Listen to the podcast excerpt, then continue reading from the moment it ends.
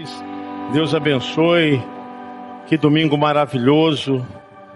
Domingo do Senhor, aonde somos fortalecidos, onde o Espírito Santo nos dá capacidade, né? Cada domingo é uma renovação de forças, de fé para estarmos na presença do Senhor. Deus abençoe. Em nome de Jesus. Dá um tchauzinho pro seu irmão aí, ó. Dá um tchauzinho aí. Isso, a paz do Senhor é é gostoso, né? Muito bom. Hoje eu estava na portaria e é bom a gente estar junto. Gostoso. Bom, irmãos, hoje nós temos um texto aqui em apreço muito importante, que é o texto da carta aos Hebreus. Carta aos Hebreus, capítulo 12, do versículo 1 ao versículo 4, nós temos uma mensagem aqui tão importante para abençoar nossas vidas.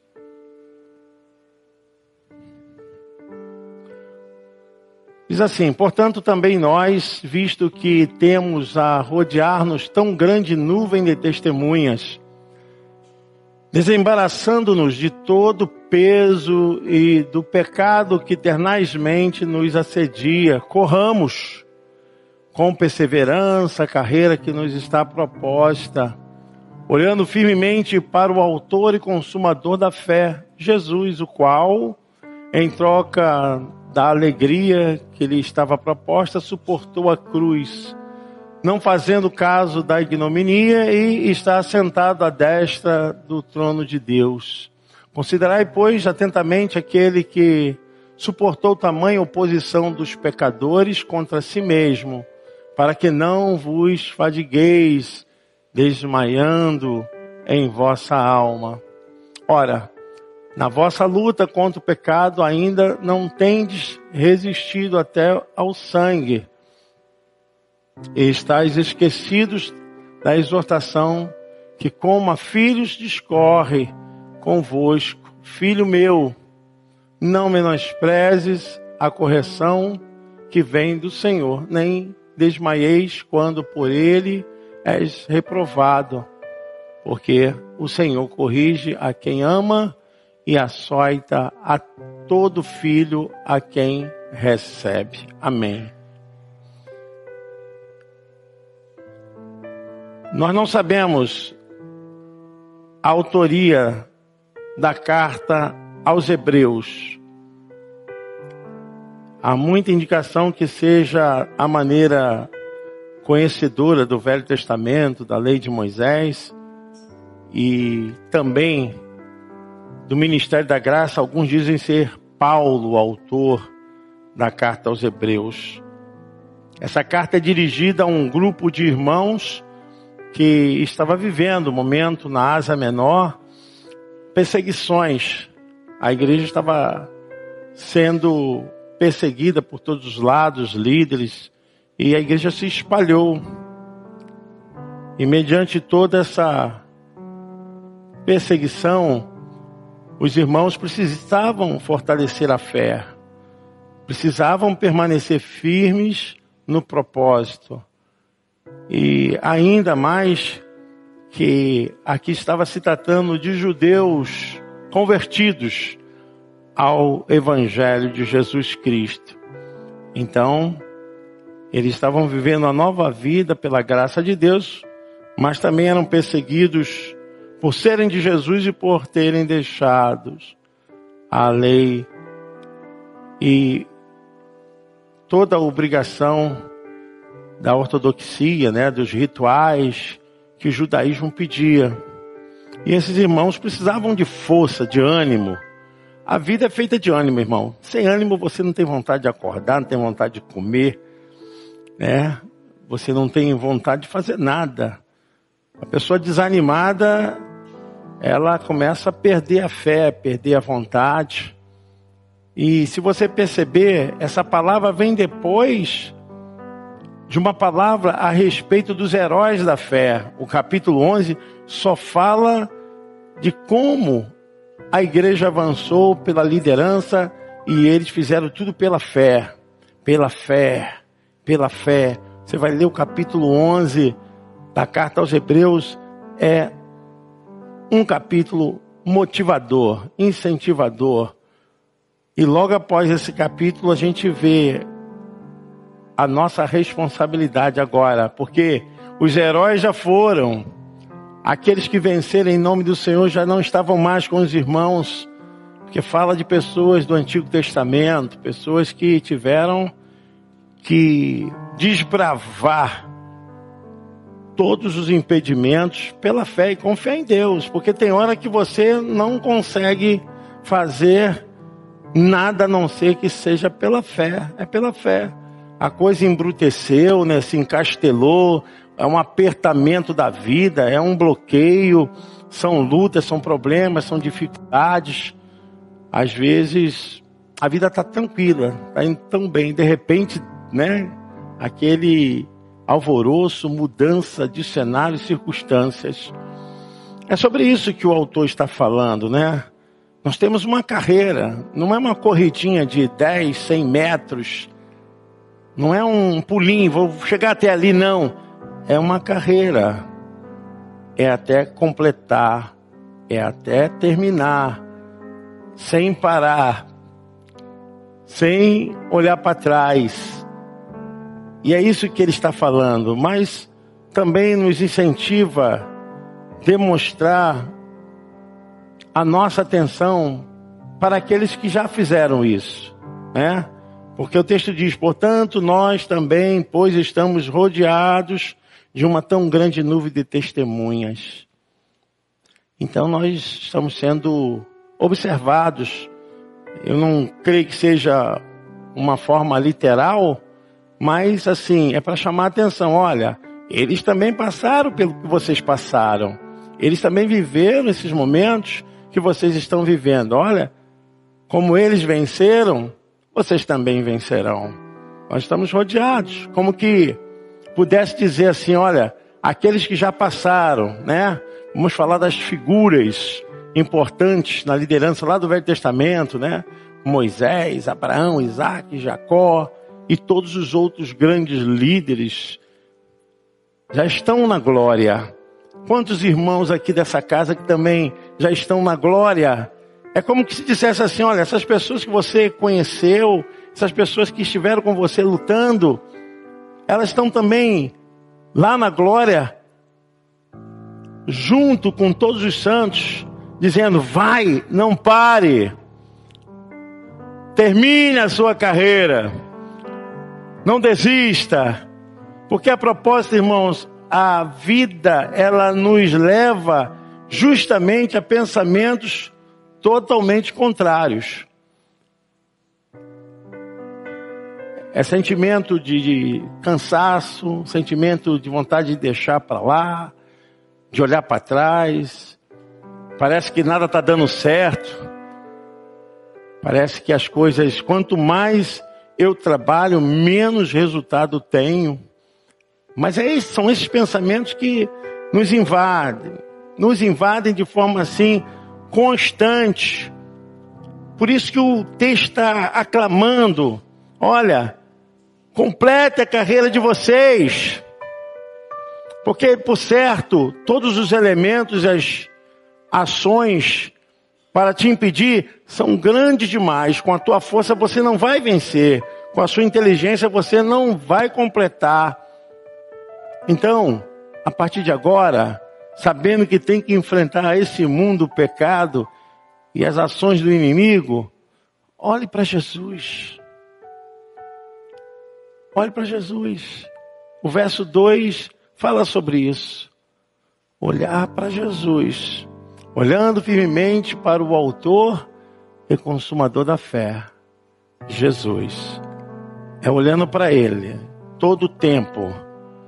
Irmãos, nós somos seres vazados. Digo, tudo que a gente ouve entra, tudo que a gente vê entra em nós. Nós somos seres vazados, permeáveis. E se não tivermos com a mente, com a cabeça firmada na palavra mesmo, em consagração, em oração, essas coisas vão introjectar nossas mentes, vão dominar as nossas mentes. E a coisa que é mais comum no ser humano é ele se permitir por palavras negativas. As pessoas têm mais forças para desistências do que força para permanecerem. Nós somos seres que é muito mais fácil a gente desistir do que continuar, porque é tá difícil, né? Depois que inventaram isso, tá difícil, é muito complicado. As pessoas se sentem justificadas no sentido de é melhor parar, porque tá todo mundo parando, né? Então, nós lutamos contra a nossa própria natureza. A nossa própria essência tem uma inclinação mesmo para desistir. E aí que entra essa palavra do autor. Imagine vocês a igreja sendo perseguida. Não pense igreja assim não, prédio não, tá irmãos? A igreja é a reunião das pessoas nos lares. Então, o autor está dizendo, olha, permaneçam nessa carreira, permaneçam servindo a Deus, declarando o seu amor a Ele, ministrando os seus dons, ministrando a paciência, a perseverança, a constância, porque o caminho da vitória é essa, a fé. O caminho da vitória é permanecer santo, se esforçando até chegar ao fim, até chegar à conclusão da carreira e o autor está falando que essa corrida a gente não pode se embaraçar. A gente não pode se entremear em coisas que vão criar entraves, né? Vão criar dificuldades, porque ser humano se encanta com muitas coisas que infelizmente só puxam para trás. Só é sinal de retrocesso. Estava indo tão bem, de repente se encantou e, infelizmente, o texto diz: olha, para você não se embaraçar com as coisas desse mundo, não se embarace com o pecado, continue na paciência a carreira que está proposta.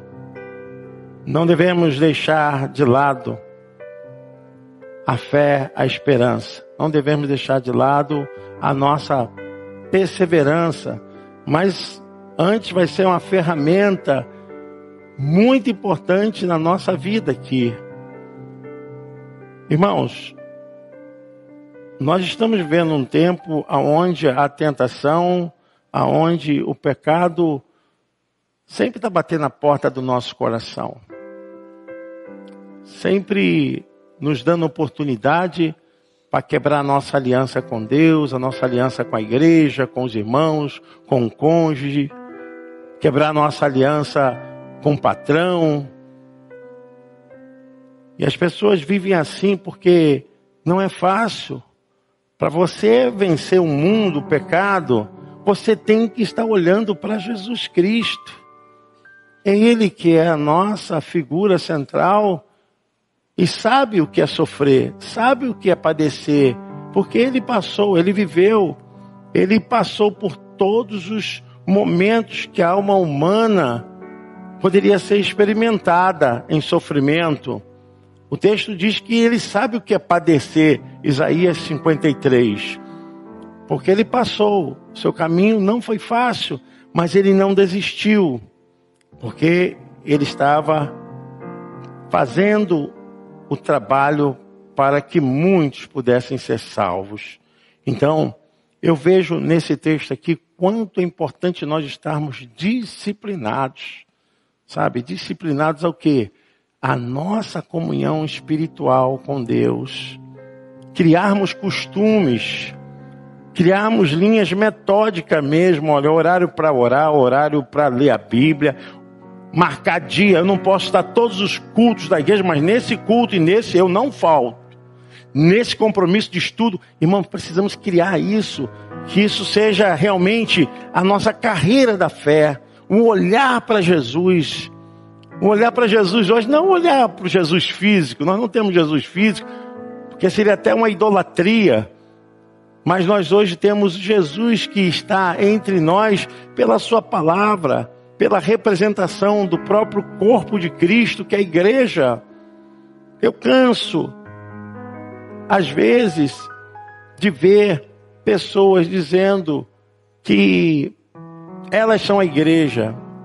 Eu, você não é igreja. Nós só somos igreja quando nos reunimos. Quando você está em casa, está na rua, você é templo do Espírito Santo. Agora, como igreja, organismo, não organização, organismo, que Deus atua, olha só, César cantou aqui. Pastora Suzy orou, pastor Júlio falou, e cada isso é o organismo. Alguém está na portaria, alguém está preparando a sala de aula, alguém está preparando todas as coisas para que você se sinta bem. Isso é o organismo trabalhando da igreja, cada um dentro da sua função e da sua disponibilidade para obrar na casa de Deus. Então, nós somos igreja quando estamos reunidos. Para quê? para que através da palavra, através do louvor, através de todas as ações, sejamos edificados, abençoados. Amém? Você pode aplaudir o nome do Senhor?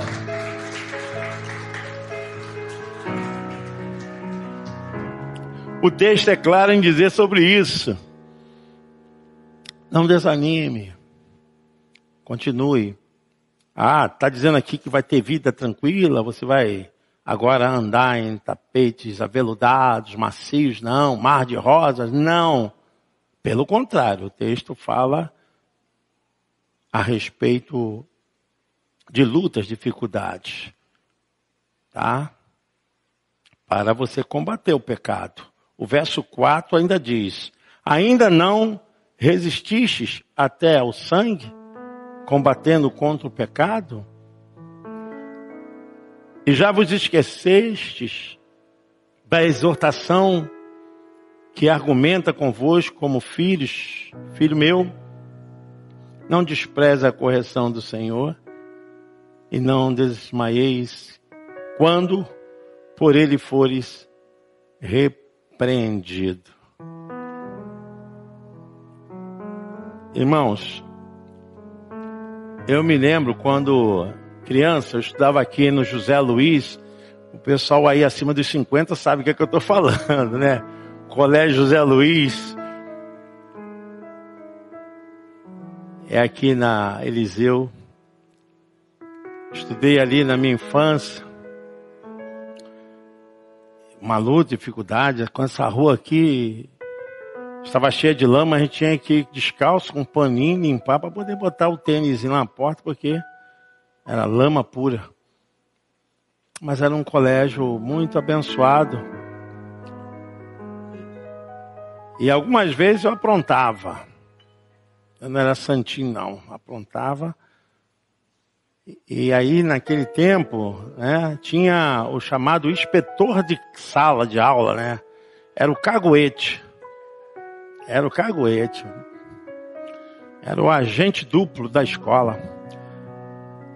Chegava em casa, minha mãe já sabia de tudo. Mas... E não era mole não, a dona Wilma batia firme. Ela batia com aquele aquela correia do ferro de passar que tinha uma coberturazinha de pano, né? É, tomadinha, encaixava tanto num lado quanto no outro, né? No ferro e na tomada. E ela batia. Eu vou fazer isso para você aprender a não cometer mais isso. Vou te corrigir. E só anos passados, anos passados que eu entendi que ela estava fazendo para que eu fosse aprovado na sociedade, na vida. E Deus também, muitas vezes, nos corrige. Olha, não quero mais que você faça isso. Olha, não é esse caminho.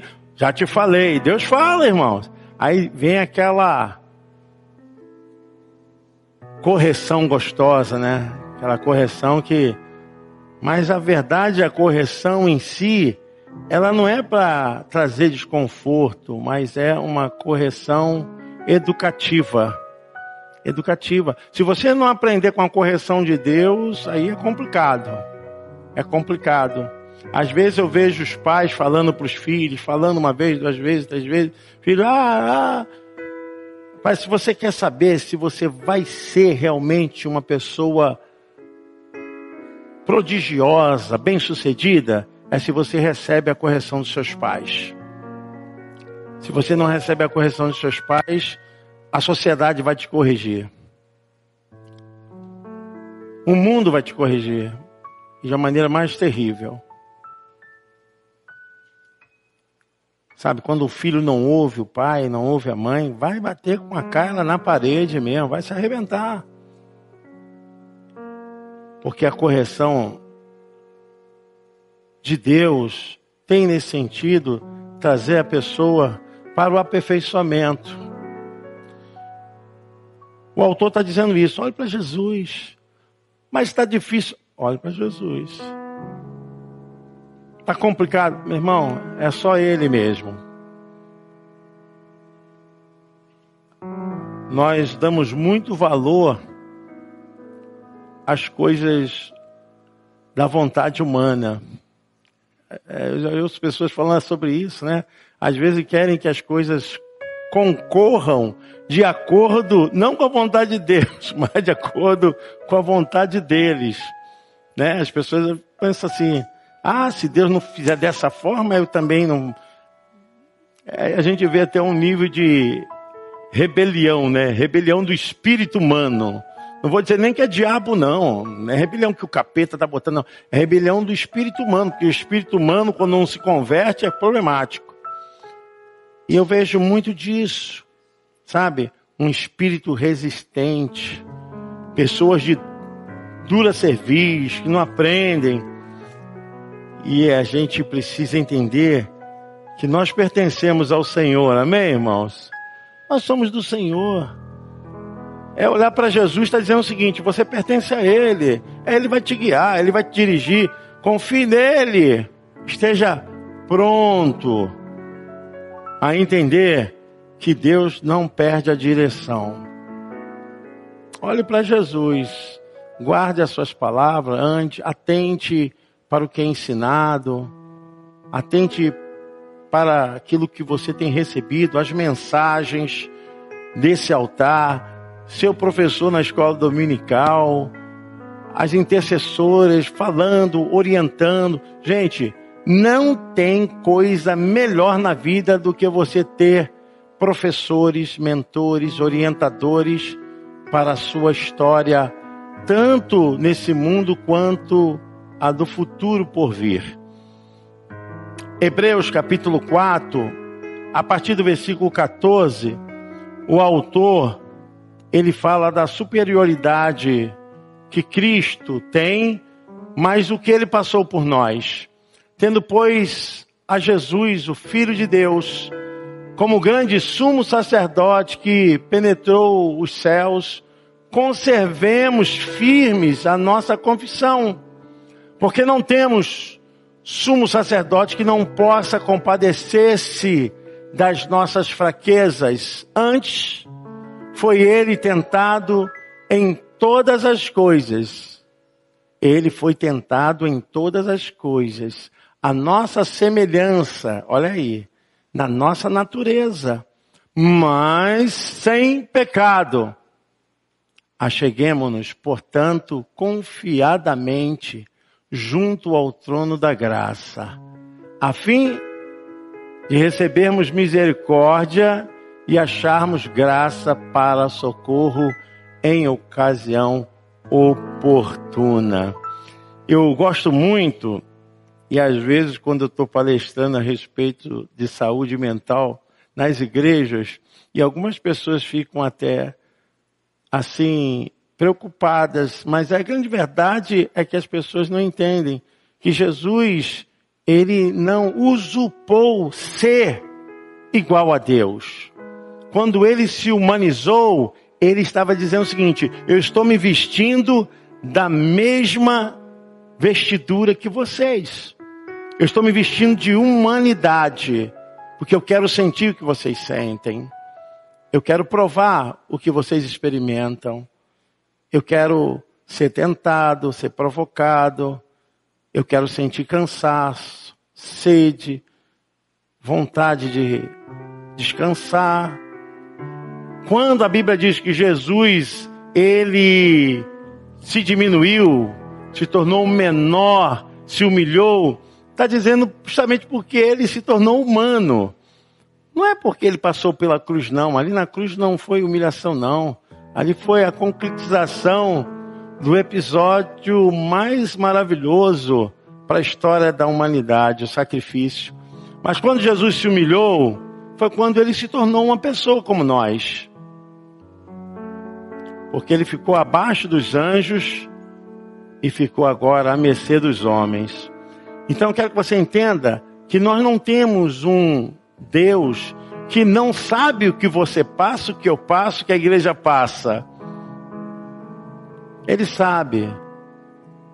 E o autor está aqui falando: olha, corra até o seu trono. O trono simboliza o que? Autoridade, poder, né?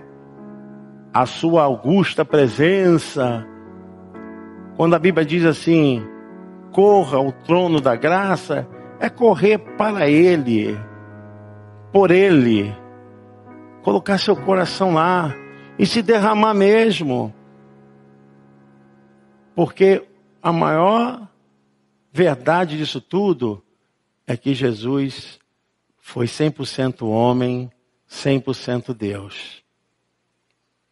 Aí as pessoas se espantam quando eu falo, Jesus também ele teve transtorno de depressão. Ah, teve. Porque ele tinha que mostrar aquilo. Lá no Getsemane. Ele sofreu. Houve todas as mudanças do seu comportamento ali no Getsemane. Ele sofreu uma pressão arterial muito grande a Bíblia diz que dos seus poros capilares, né? Saíam gotas de sangue. Olha a pressão que ele estava, submetido a pensamentos de dor. E ele pede, né? Ele fala: Pai, se possível, passe de mim esse cálice. Ele pediu, até o ponto que os anjos tiveram que confortá-lo, os anjos tiveram que ir lá para ajudá-lo, porque ele estava num momento muito difícil, mas ele não negou, não negou o seu ministério, a sua carreira que estava para concorrer. Ele prosseguiu naquela carreira. Ele disse: Pai, contudo seja feita a tua vontade. Essa submissão é realmente a confiança que ele tinha no seu propósito. Como nós, irmãos, estamos aqui. Às vezes as pessoas acham que crente não tem problema, crente não, não passa mal, crente não tem dificuldades financeiras, né? Acha que crente, porque ora, não pode arranhar o carro, bater o carro, está na condução que sofre acidente. Gente, nós somos humanos. Nós estamos aqui nesse cenário aqui, ó. A lei da física está aqui. Dois corpos não podem ocupar o mesmo lugar e não adianta. Nós estamos aqui vivendo nesse mundo onde existem doenças, né, microscópicas. Você acordou bem e saiu, mudou o tempo e você ficou mal, daqui a pouquinho tá riado. Por quê? Porque alguma coisa te infectou. Essa é a vida humana. Os planos e os sonhos pertencem ao Senhor. Está na mão dele, Senhor, está aqui, ó, minha agenda está aqui, mas o Senhor é que dirige a minha vida. E vamos concorrer à carreira da fé. Não vamos parar, não, irmãos continue, porque a nossa vida eu gosto assim, nós somos servos do Senhor, muito mais que cristãos. Nós somos servos do Senhor.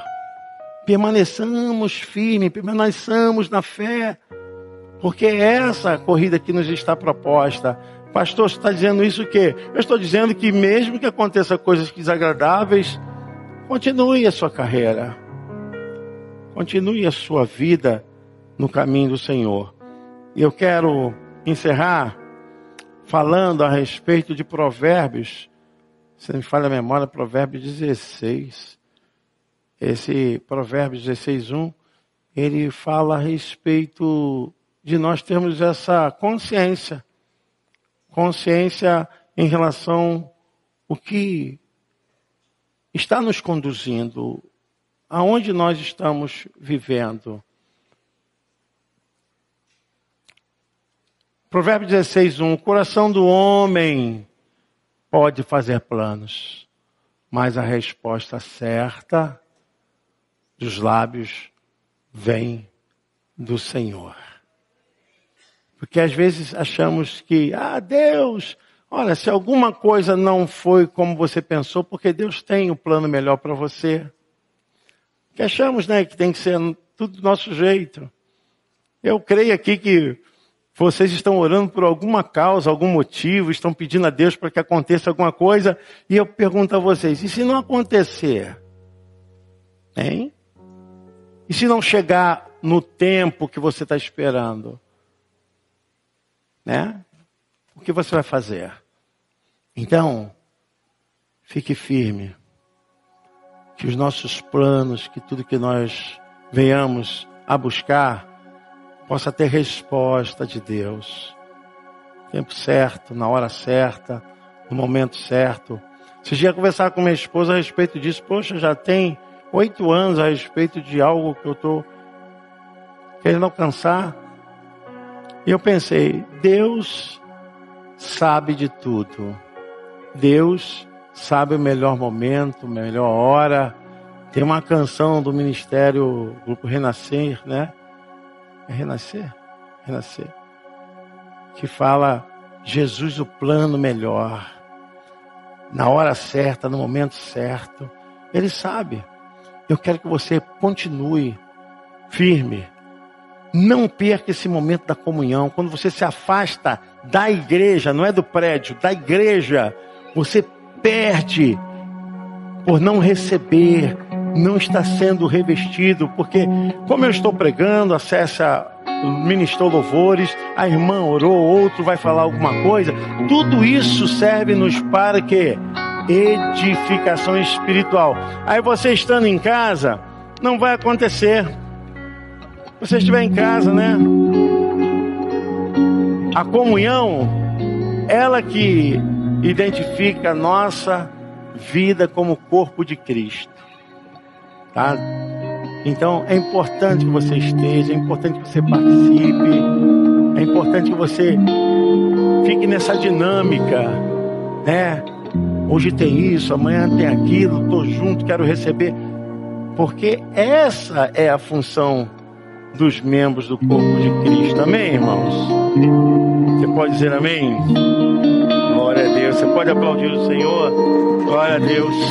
Deus abençoe.